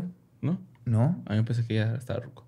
Tienen que unos 40 y algo aquí. Era el 90 y... Sí, pues empezó a está, los ya 20, está. güey. O sea, Pero para agregar insultos a la herida de los oficiales, que ya se caía solo en los pasillos. el- el 19 de enero del 2000, Picton llegó a la estación de policías. Este, dijo que su ahora novia, Gina Houston, o sea, la mamá de la niña que había recogido, lo había convencido de ir a aclarar todo. Lo entrevistaron por seis horas sin conseguir algo incriminatorio. Luego Picton le extendió la mano a Henley para despedirlo. Y el detective describe cómo le dio repulsión su, y cito, asqueroso y húmedo saludo de manos. Sí, te las manos así como húmedas. Después de esto, Picton los invitó a su propiedad para que revisaran. Sí, vengan, mata un puerco y aquí lo cocinamos. ahorita. Hacemos un hoyo. Siempre estos son los granjeros. De hoyo, sí. Un hoyo, hacemos un hoyo. Ay, este hoyo ya lo tengo ocupado. Otro. Hacemos, no. Hacemos un hoyo y saco un cuchillo.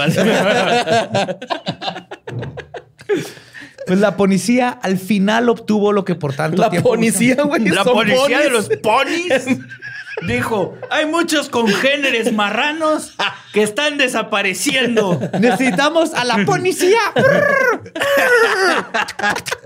Wow. Cada día te superas. Sí. Déjame, te va a hacer una camisa. güey. Nos ponimos a trabajar. Los policías nos ponimos a trabajar.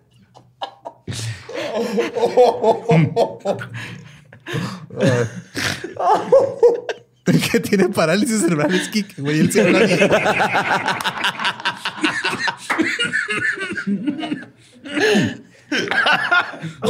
Casi me muero para siempre, Lolo. Espérame.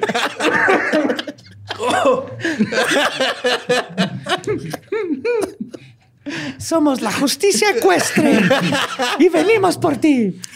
Cuestre lo que cuestre.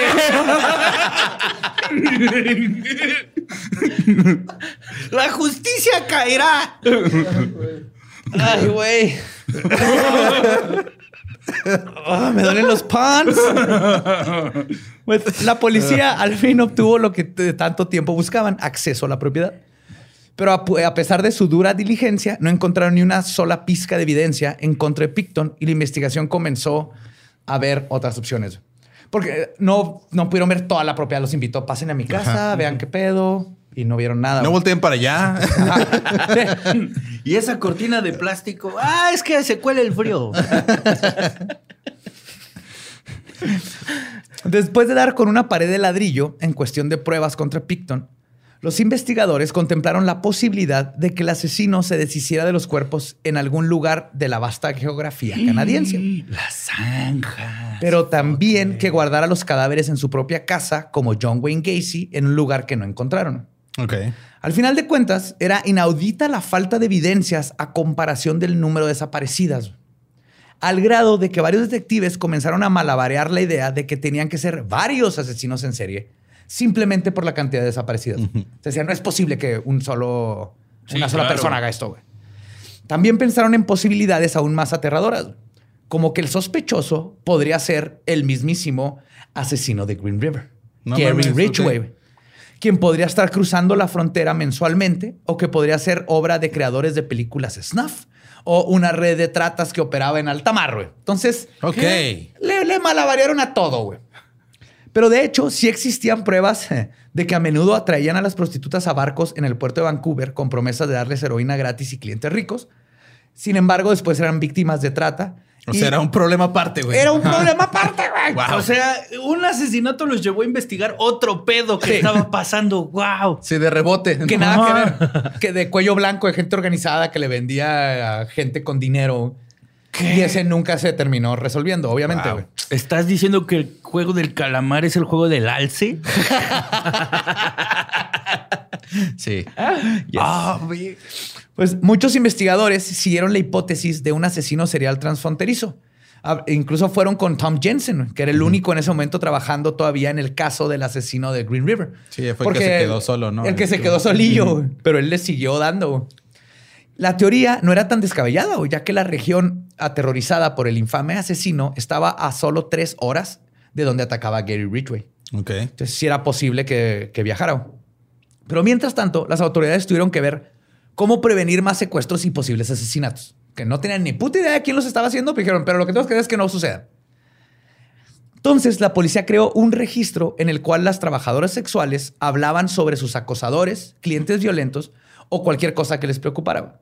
Se hicieron un hotline.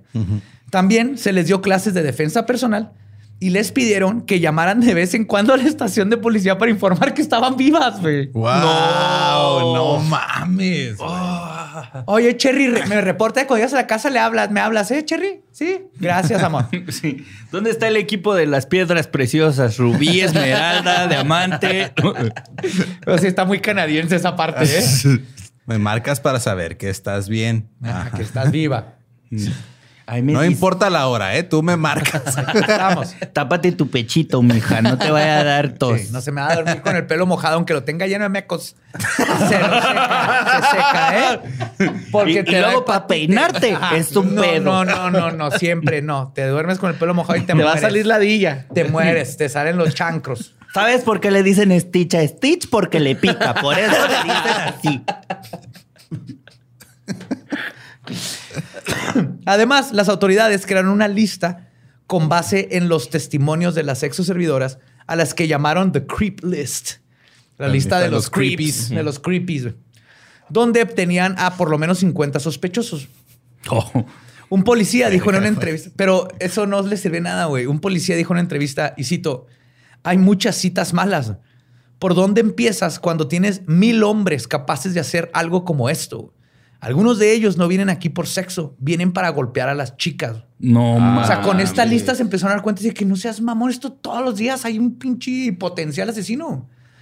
Y esto habla, sí, y esto habla de una realidad bien triste que aún sucede en estos días y que aquí- esto es Canadá y tenían listas de así. Imagínate en lugares como México y Latinoamérica. Ah, qué cagado. Claro, no. Los hombres del Creep List y muchos otros que no figuraban podrían no ser el carnicero de Vancouver, pero no por eso dejan de ser culpables de abuso y violencia sexual. Claro. Y todos son potenciales feminicidas. Claro. Y esto es algo demasiado común. Pero había una persona que alrededor de todo este desmadre y todo lo que se estaba haciendo, ella, ella, perdón, él no se había dado por vencido de la teoría de un solo asesino serial. Se llama Lorimer Schenner, que de hecho su libro That Lonely Section of Hell, él lo escribió y es toda su experiencia desde cuando empezó, como en el 98 creo que fue, hasta cuando lograron Agarraron. atrapar a este güey. Y es su, su historia personal. Ahí va a estar en los show notes, pero ese libro, si les gusta esa historia, lean la parte de, de Lorimer. Pues Lorimer es un detective transgénero que entró a trabajar como jefe de la unidad de personas desaparecidas de Vancouver en el 98. Solo llevaba dos días en el trabajo cuando uno de sus detectives le informó sobre un tal Ross Caldwell y su amiga Lynn. Y Fue Lorimer justamente quien mandó a sus hombres a seguir el hilo de esa llamada. De hecho, ella andaba en Alemania. Esto lo lees en su diario, en su libro. Ella andaba en Alemania, le marcaron y se regresó. Dijo, "Ti- agarren esos dos y pregúntenles qué pedo. Porque muchos de estos tips mm, a todo mundo le valía madre. Pero pinche Lorimer era de que, güey, yo sé para dónde va este pedo. Pues después de las entrevistas, Lorimer se enteró de que este tal Willie Picton o Robert William Picton este, existía. Cuando metió el nombre a su base de datos, descubrió que ese tal Picton se había zafado de cargos por secuestrar y apuñalar a una trabajadora sexual, ¿te acuerdas? Wendy Eister. Lorimer ya ahí estaba seguro que Picton tenía algo que ver y a pesar de la falta de evidencia, nunca soltó el dedo del renglón. Y se lo iba a pagar chingón el, el hacer eso. Pues dándole seguimiento a su investigación, encontró a otro testigo que le dijo que uno podía ver numerosas pertenencias de mujer en la granja de Picton. Incluso mencionó que escuchó a Willy constantemente decir chistes, no solo de mal gusto, sino incriminatorios. Cosas como, y cito, Ok. Picton tiene un triturador de carne del que siempre habla. Siempre se lo ofrece a sus amigos a manera de chiste, por si un día necesitan deshacerse de un cuerpo. Yo pensé que era. Había un perro que se llamaba Resistol. Se cayó y y desapareció. desapareció. 50 prostitutas. Yes. Pues para el detective Lorimer era muy evidente que Picton tenía algo que ver con los asesinatos y también le parecía obvio lo que tenía que hacer. Pedir una orden de cateo para revisar su granja. Sin embargo, las autoridades no se la daban. Esa que les dije que del 98, Sí, la que no aplicaron. no la Ajá. aplicaron y todo, y siempre le ponían trabas.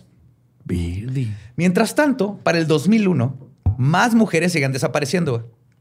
Andreas Josbury, de 22 años, fue reportada desaparecida por su doctor cuando dejó de ir por su tratamiento de metadona a la clínica. Ok.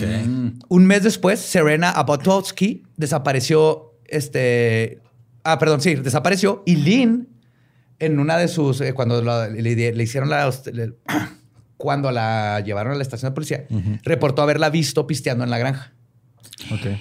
Luego, Diane Rock, de 34 años, y Mona Wilson, de 26, sufrieron de la misma suerte. Ese otoño, Gina Houston al fin decidió dejar a Picton, cuando por primera vez en su relación notó que el congelador industrial de la choza estaba tapado con una manta. Arriba de la manta había un set de herramientas nuevas para destazar. Pinche, a lo Dexter. Cuando Picton entró y la vio, con la mirada le dijo que ni se le ocurriera, se le ocurriera revisar qué había abajo. Gina no revisó, pero decidió irse lejos con su hija. No mames. No, o sea, imagínate, la morra se acercaba y le decía, Houston, vamos a tener problemas, ¿eh? Entonces, ahí tú te vale sabrás. que ahí déjale la cobijita, ¿no? Para el 2002, Willie Picton era solo uno de 40 sospechosos que la policía estaba No investigando. mames. Pero ya tenían ahí la evidencia, estaba lo de la llave. Es que era pura las circun- o sea, es circunstancial, güey. Circunstancial. No ma- circo. Bueno, ya sí. Pero después de las anécdotas, las confesiones y las investigaciones, sucedió algo que abrió el caso completamente. Y el horror de Picton salió a la luz al fin. Con toda esta presión de mujeres desaparecidas, un sospechoso común que su director de persona... ¿qué- perdón, ¿qué dije ahí? Que su director. Dice Sí, el director sospechoso de... común. Ajá, perdón. ¿Qué? Sí, sí, sí, escribí todo mal aquí. Pero con toda esta presión de mujeres desaparecidas, güey, con un sospechoso común, cuyo director del todo el programa de mujeres desaparecidas tenía cuatro años esperando una orden de cateo, Ujú. Con todo esto que estaba así ya ebulliendo para que Robert Pinton este, cayera, güey, las autoridades al fin hicieron algo al respecto. güey. Esto sucedió cuando un ex empleado de la granja Picton, llamado Scott Chubbs, le habló a la policía para reportar que habían armas de fuego ilegales en la propiedad. Ah, ok. no, mames. Como se trataba de cosas que hacen pum pum y no de mujeres nativas de minoría, pobres o drogadictas desaparecidas, se otorgó una orden de cateo inmediatamente, güey. ¿Qué? Así, güey. Le dijo, hay armas. ¿Alguien vio armas? Toma tu orden de cateo, ve y regis- Después de que mil gente vio sangre, pedazos Ajá. de personas y no necesito un cuerpo para poder investigar. En chinga les No dieron la mames, orden de no cateo, güey. Y todo el departamento de policía llegó como enjambre a la granja. Claro. En la granja encontraron identificaciones de mujeres, ropa, jeringas y el nebulizador para asma de Serena Abotsway, Abotsway, que además, convenientemente, güey, tenía su nombre, porque ves que le ponen por la Ajá, receta. Claro. Con eso pudieron conseguir una orden de cateo para buscar restos y no solo armas. Porque no se sabían, pero en Estados Unidos y Canadá, una orden de cateo, tú tienes que poner que- que estás ajá, buscando exactamente. Específicamente, sea, aquí entraron por armas, pero cuando vieron eso fue, oye, me... me te- dos Aquí entran uno, y chingan toda la te, verga. te rompen y una de para cuerpos de mujeres que no hemos Depende. investigado en 20 años. ¿Los cuerpos tienen armas? Puta madre. no sé, no sé porque no puedo revisar, porque no me das una orden de cateo para... Unos los tienes que armar. Ya sé la respuesta. Probablemente. Ok. Con eso. En la granja, eh, este, ah, les digo, eh, encontraron lo del nombre. Ya con esto pudieron pedir la orden de cateo para buscar restos y no solo armas. Y fue así como encontraron casi inmediatamente la cabeza y pies y manos de Serena. güey. No. Estaban amarrados y congelados adentro de una cubeta. Junto a ellos estaban los restos de Andrea, de Andrea Josbury. También encontraron los dientes y fragmentos de hueso pertenecientes a cuatro mujeres más. Esto fue en el- la primera pasada. güey. No manches. Eso fue o sea, así, nomás levantaron la. así, Sí, alguien estornudó. se movieron ahí. Barrieron Sí, así. oiga, Víctor, Una cabeza. Víctor, eh, ¿y su baño? Y lo- estaban así, sí. Y con esto apenas comenzaba la pesadilla. Encontraron sangre en el remolque de Picton, pedazos de cuerpo en los botes de basura, cerebros, cabello, un cráneo cortado a la mitad, prendas ensangrentadas, La casa del Badía, güey, ¿no? Cráneos. quijadas, dientes y un revólver calibre 22 con un dildo amarrado en el cañón. güey. Y cuando vieron eso dijeron, ajá, esa madre es ilegal. ¿What? Vas para adentro, compa. Vas para adentro. Siente bien rico, pero es ilegal, sí. Ahora sí te tenemos, Pictón.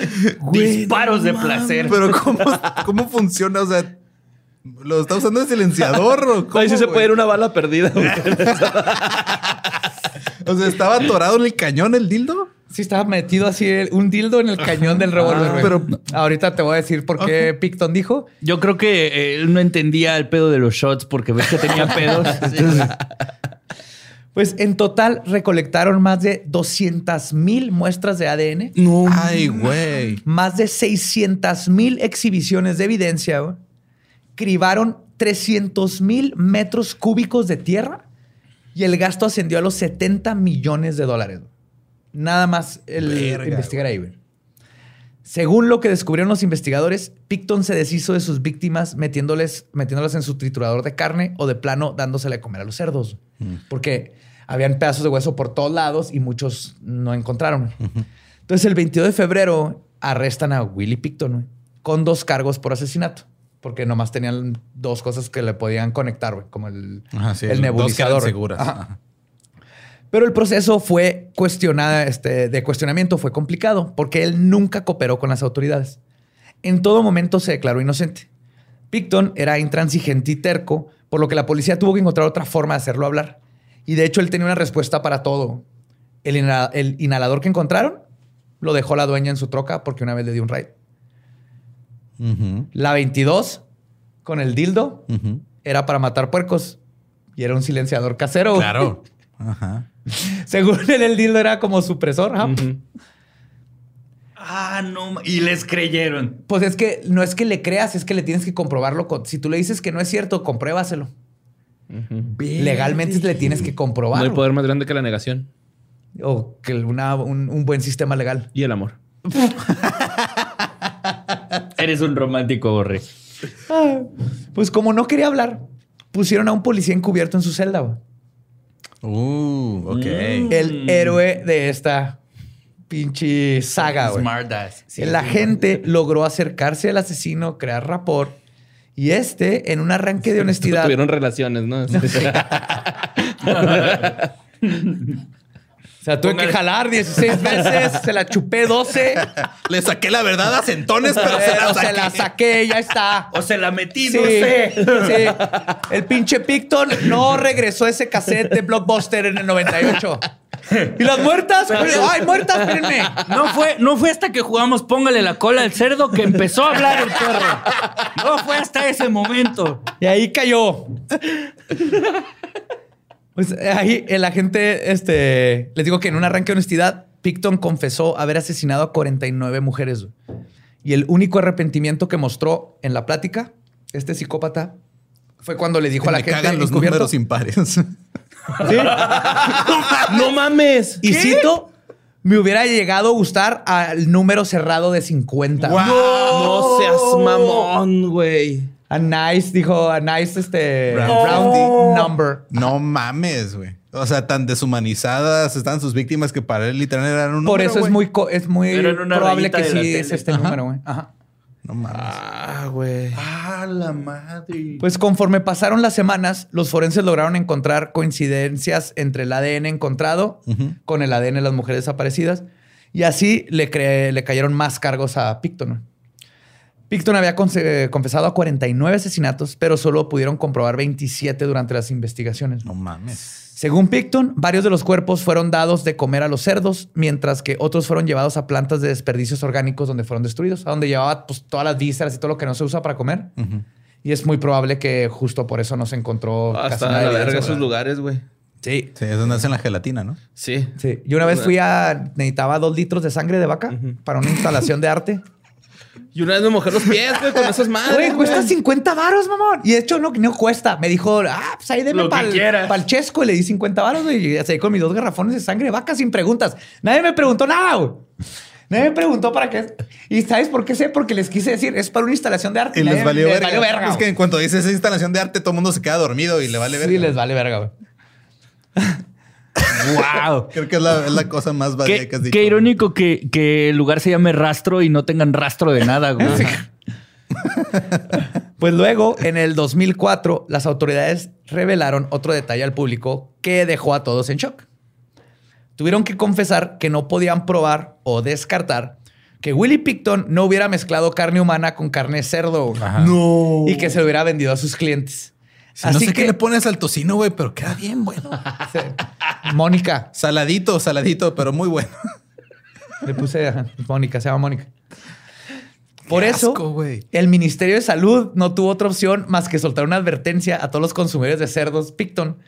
Pero pues ya no había nada que hacer porque pasó mucho tiempo. Güey. Entonces, si sucedió Todos los o judíos no, viendo a los demás así de, ven, güey, por eso. Por eso, kosher imbécil. pues la evidencia presentada al tribunal fue devastadora. Personal de laboratorio habló acerca de 80 perfiles de ADN no identificados, No mames. además del revólver con dildo integrado, esposas de piel sintética y drogas. También encontraron dos cintas de video. En una de ellas, Willy le cuenta a un amigo suyo cuál es la mejor forma de matar a una adicta a la heroína. A la verga. Ah, no, ma. Y el 9 de diciembre del 2007, Willie Picton fue declarado culpable de seis cargos de asesinato en segundo grado. ¿Qué? La razón. Si los demás los hizo ya de grande.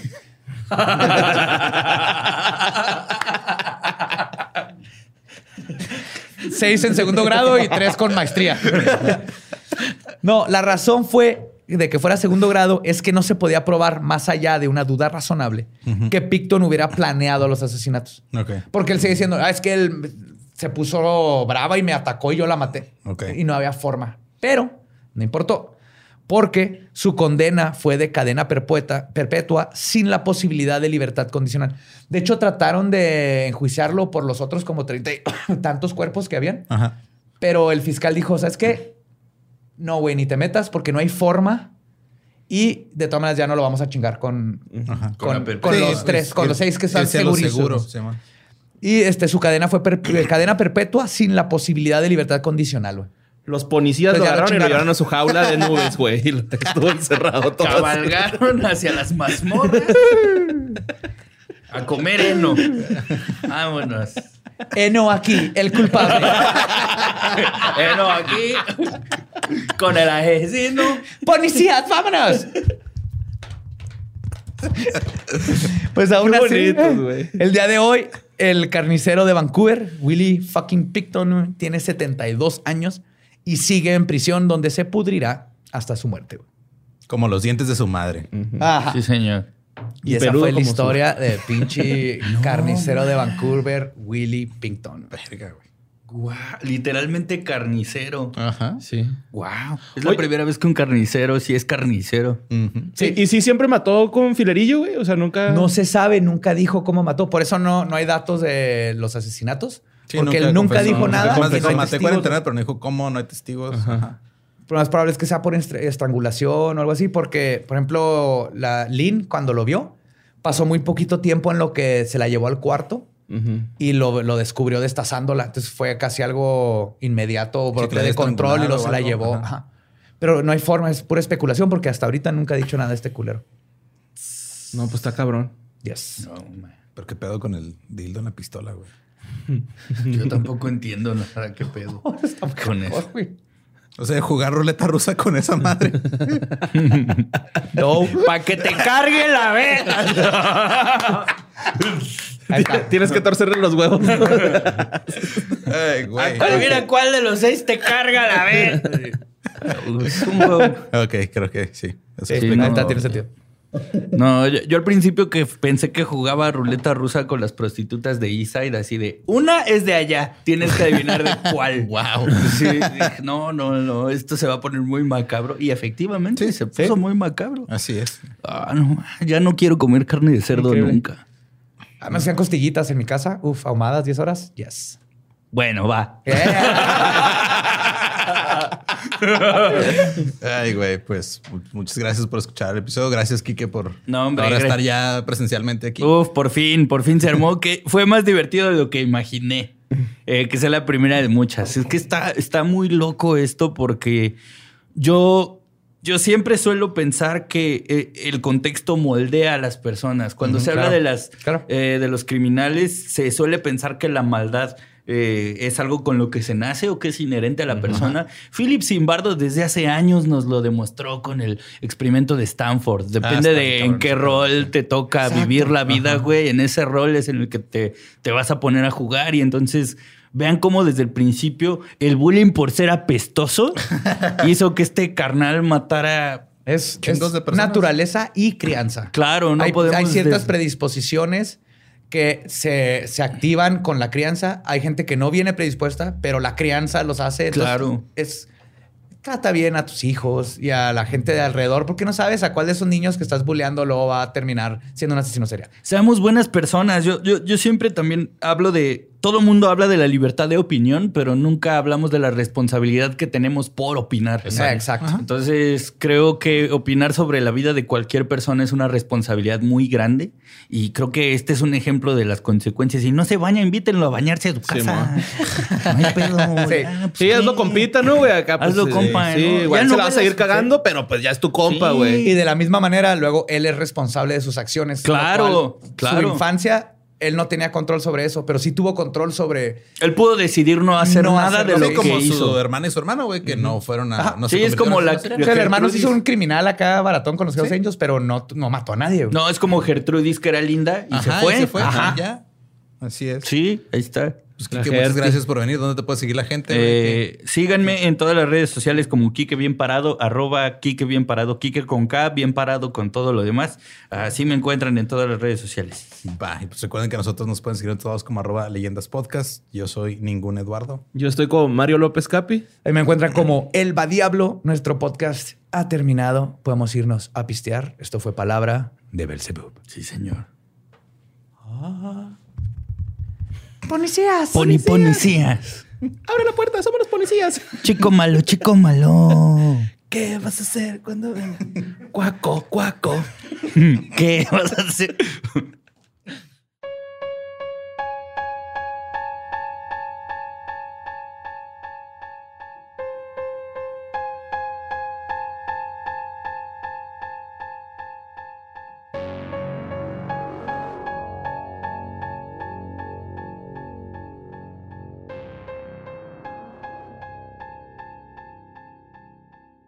Eso fue Robert Pinkton. Robert William Picton. Willy, Willy, Willy. El Piggy Man. Stinky Piggy Man. Pudriéndose en la cárcel donde debe de estar. Donde debió estar hace 40 años, güey, mínimo. Desde la primera pendejada Ajá. que hizo. Pero sí me quedo siempre con, o sea, digo, que qué bueno que lo atraparon. Pero siempre, y sé que lo hacen siempre por el pedo de vamos a asegurar que tengan cargos, pero siempre que dejan así como cabos sueltos de ah, no lo vamos a acusar de estos asesinatos porque faltó esto, siempre me quedo con un sabor de boca amargo de Yo "Güey, no también, mames". pero es parte de esas saber personas no, esas personas no están recibiendo una- un, un cierre, una justicia. que Ya no lo pueden recibir, güey. ¿Qué es lo bueno No, no, de... de sus familiares, toda la gente que está alrededor Ajá. de ellos, güey. Pero es lo bueno del, del true crime, que la gente conoce toda la gama de las chingaderas que hicieron. Así es. No nomás lo que quedó en el récord legal, porque el- para, para la ley, legalmente, este güey quedó con nomás mató a seis mujeres. Sí. Legalmente. Pero- pero ya todos sabemos la asquerosidad que era Sí. este puerco. Y no está hablando de los animalitos porque they did nothing wrong. No, ellos no Nomás sabían, sabían ¿no? bien rico. Y son muy limpios, son, Son muy limpios. Su Y súper listos. Su único Sociales. crimen era ser este, deliciosos. Deliciosos. Uy, las nalguitas. Ujú. Sí, güey. Ellos no merecían ese daño. Por eso. Ellos no merecían que Dios los hiciera de tocino. no es su culpa. Ajá, Por eso hay que cuidar a los animales. ¿Y sabes cómo puedes cuidar a los animales? Viéndote fabuloso al mismo tiempo. güey. Yes. Usando Arctic Fox, porque es 100% libre de crueldad animal. A diferencia de este pendejo que ahí andaba haciendo cosas con sus puercos también. Me señaló yo, ah, cabrón. Yo también creí que wow, wow, hablando ¿qué de hice, güey? No, no, tú no. O tú no, ¿Qué güey. chingados hice, güey? No, tú no, otro pendejo. Ah, mira. Arctic No es cierto, Borre. Arctic Fox este, es chido. Y él es, es- Arctic Fox es menos cruel con los animales que yo contigo. Y está libre de PPDS. Ajá. Ajá. O sea que no te, si tienes alergia a los PPDS, pues no se te va a hinchar el Te cerebro. puedes pintar barba, bigote y así. No pasa La absolutamente ceja, nada. la Tu cara, pestaña. Te vas a batallar No, porque pestañas. qué hueva, pero. Más que sea con un profesional. Sí, de hecho, sí puedes ir con un profesional, ve. Pero Sí. no es necesario.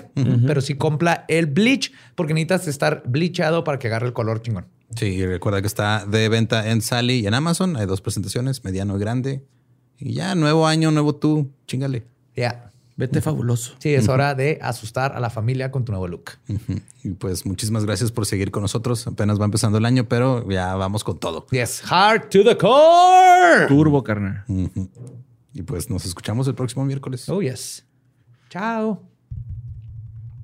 Pony, ponicías.